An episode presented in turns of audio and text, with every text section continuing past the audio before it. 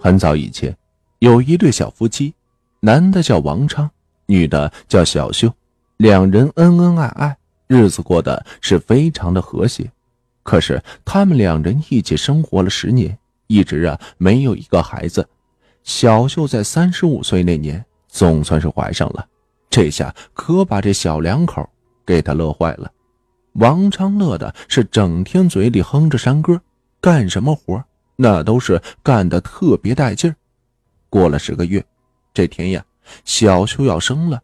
在生孩子时，小秀却因为难产而离开了人世，孩子没能生下来，也随他娘而去了。小秀一死，王昌伤心的差点啊，也要跟着这小秀一起去到这阴间。在这乡邻们的劝说和帮助下，他悲悲切切的把这小秀埋了，就独自回家住在了这空房里。就在小秀死去的第二天的晚上，附近一家的红枣店正要关门的时候，有一个女人来到这店里买红枣，店主啊便卖给她了。从此天天晚上的时候，那女人呀便来这里买枣。就这样一直过了两三年，店里和这附近的人都感觉很是奇怪。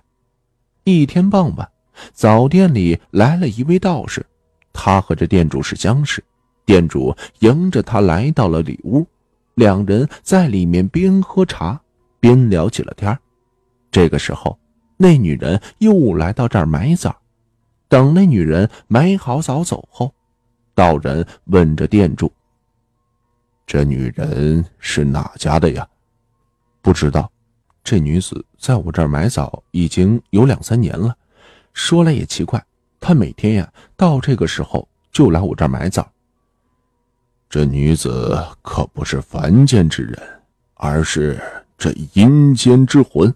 啊，嗯，不，不，不会吧？嗯，她在我这儿买枣两三年了，用的也是咱凡间的钱，咋会是鬼呢？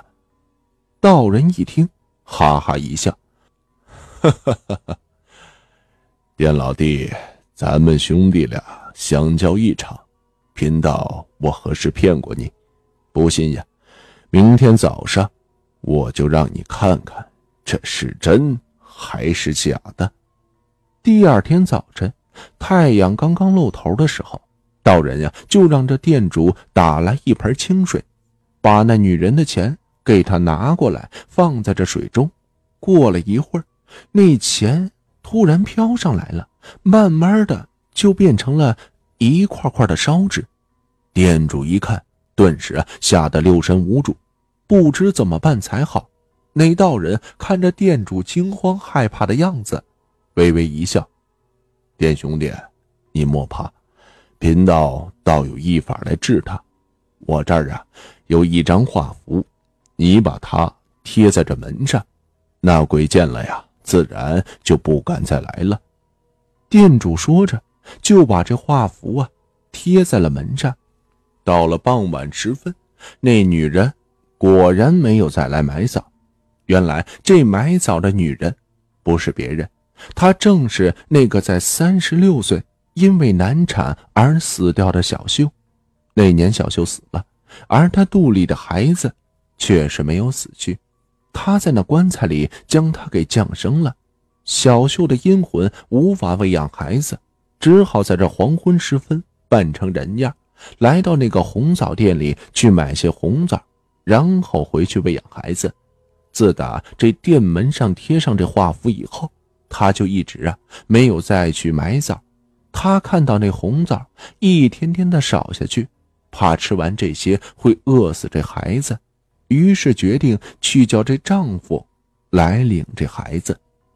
这天夜里，王昌做了个梦，在梦里梦见小秀来找他，让他赶紧去领孩子，还对他说道：“这几天枣店里的人不让我买枣了，咱孩子也是没啥吃的了，你赶紧把他领回去吧，要不然孩子会饿死的。”一连好几个晚上，王昌都做同样的梦。王昌觉得很是奇怪，就打主意去看看这究竟。他叫了几个亲戚，来到了坟地，打开这小秀的坟墓。这坟墓里果然有一个白白胖胖的小男孩，孩子的旁边还有许多的枣核。王昌和亲戚们感觉很是奇怪，他们抱出孩子的时候，重新把这坟墓埋好。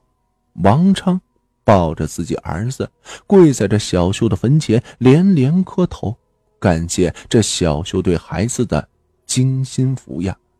那个扫店的老板听说此事，就过来探望，才知道那买枣的女子原来是为了抚养儿子，深受感动。为了弥补自己贴画符的过失，承诺只要小男孩想吃枣了，可以随时啊到这店里随意的品尝。后来店主啊觉得和这小男孩很投缘，就认了这个小孩做干儿子，一时啊也是传为美谈。